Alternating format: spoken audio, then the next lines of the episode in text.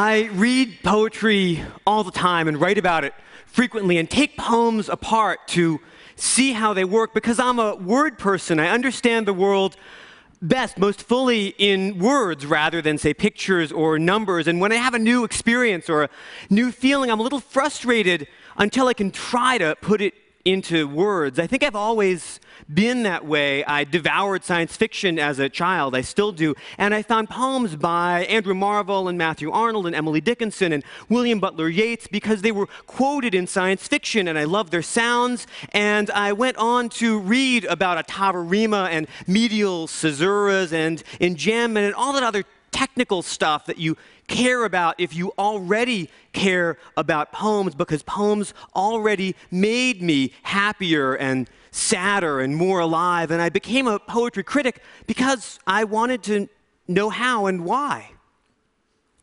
Now, poetry isn't one thing that serves one purpose any more than music or computer programming serve one purpose. The Greek word poema just means a made thing, and poetry is a set of techniques, ways of making patterns that put emotions into words. The more techniques you know, the more things you can make, and the more patterns you can recognize in things you might already like or love.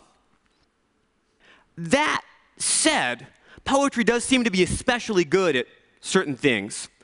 For example, we're all going to die. Poetry can help us live with that. Poems are made of words, nothing but words. The particulars in poems are like the particularities, the personalities that distinguish people from one another. Poems are easy to share, easy to pass on. And when you read a poem, you can imagine someone's speaking to you or for you. Maybe even someone far away or someone made up or someone deceased. That's why we can go to poems when we want to remember something or someone, to celebrate or to look beyond death or to say goodbye. And that's one reason poems can seem important, even to people who aren't me, who, who don't so much live in a world of words. The poet Frank O'Hara said, If you don't need poetry, bully for you. But he also said when he didn't want to be alive anymore, the thought that he wouldn't write any more poems had stopped him. Poetry helps me want to be alive, and I want to show you why by showing you how. How a couple of poems react to the fact that we're alive in one place, at one time, in one culture, and in another, we won't be alive at all. So here's one of the first poems I memorized. It could address a child or an adult. From far, from eve and morning, from yon twelve winded sky, the stuff of life to knit me blew hither. Here am I. Now, for a breath I tarry, nor yet disperse apart. Take my hand quick and tell me, what have you in your heart? Speak now, and I will answer. How shall I help you? Say. Ere to the wind's twelve quarters I take my endless way. Now, this poem has appealed to science fiction writers. It's furnished at least three science fiction titles. I think because it says poems can bring us news from the future or the past or across the world. Because their patterns can seem to tell you what's in somebody's heart. It says poems can bring people together temporarily, which I think is true. And it sticks in my head not just because it rhymes, but for how it rhymes, cleanly and simply on the two and four, say and way, with anticipatory hints on the one and three, answer and quarters, as if the poem itself were coming together. It plays up the fact that we die by exaggerating the speed of our lives. A few years on earth become one speech, one breath.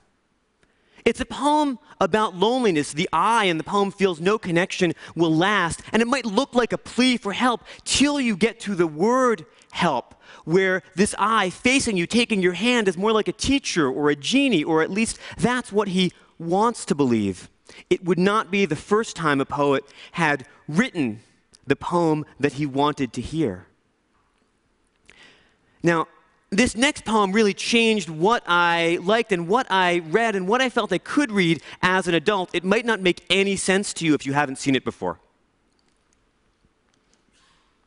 The Garden. Oleander, coral from lipstick ads in the 50s, fruit of the tree of such knowledge. To smack, thin air, meaning kiss or hit. It appears in the guise of outworn usages because we are bad. Big masculine threat, insinuating and slangy.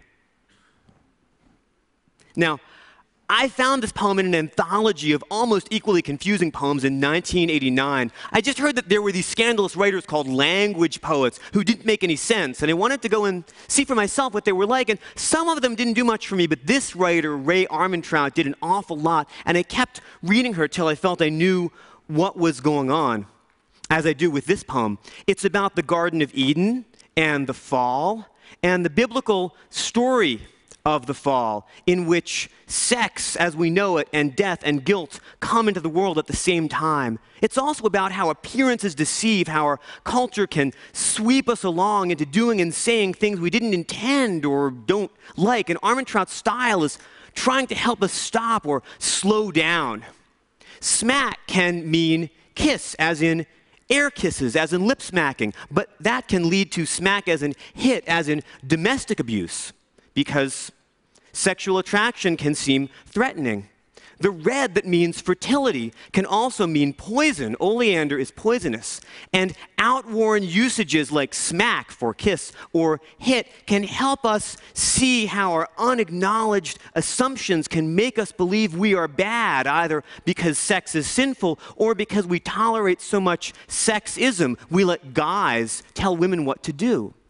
The poem reacts to old lipstick ads, and its edginess about statement, its reversals and halts, have everything to do with resisting the language of ads that want to tell us so easily what to want, what to do, what to think. That resistance is a lot of the point of the poem, which shows me, Armantrout shows me what it's like to hear grave threats and mortal dishonesty in the language of everyday life. And once she's done that, I think she can show other people, women and men, what it's like to feel that way and say to other people, women and men who feel so alienated or so threatened, that they're not alone. Now, how do I know that I'm right about this somewhat confusing poem? Well, in this case, I emailed the poet a draft of my talk, and she said, Yeah, yeah, that's about it. yeah. But usually, you can't know. You, you never know. You, you can't be sure. And that's okay. All we can do is listen to poems and, and look at poems and guess and see if they can bring us what we need. And uh, if you're wrong about some part of a poem, nothing bad will happen. Now, this next poem is older than Armantrout's, but uh, a little younger than A.E. Housman's. The Brave Man. The sun, that brave man, comes through boughs that lie in wait, that brave man. Green and gloomy eyes and dark forms of the grass run away. The good stars, pale helms, and spiky spurs run away. Fears of my bed, fears of life, and fears of death run away. That brave man comes up from below and walks without meditation, that brave man.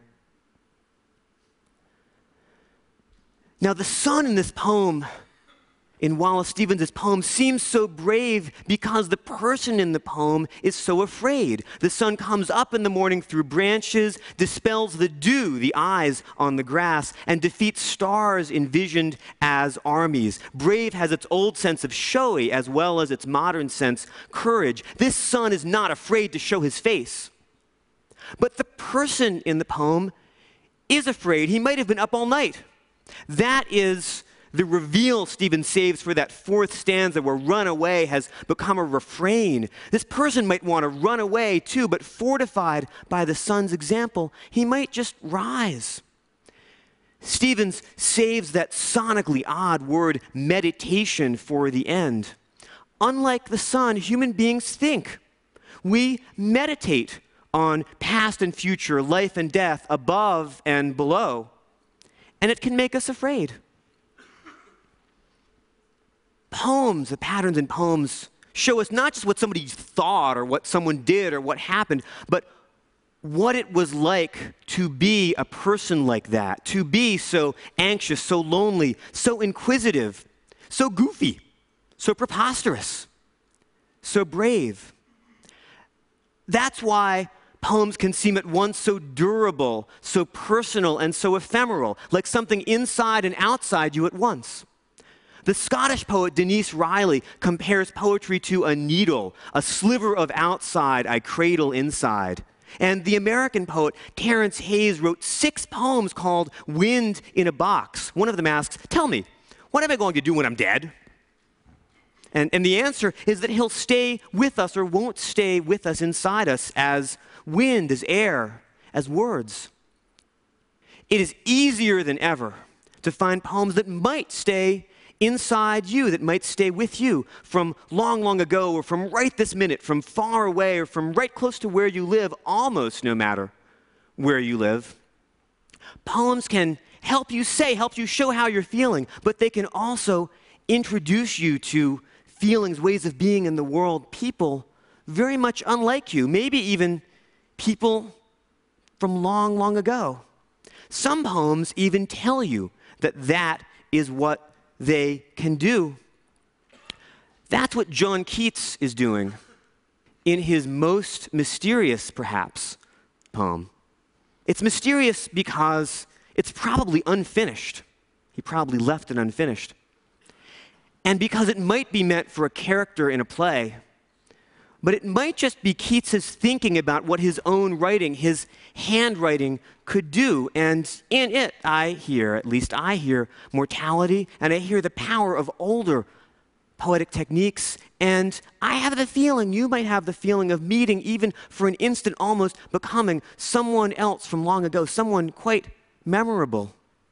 This living hand, now warm and capable of earnest grasping, would, if it were cold and in the icy silence of the tomb, so haunt thy days and chill thy dreaming nights that thou wouldst wish thine own heart dry of blood, so in my veins red life might stream again, and thou be conscience calmed. See, here it is.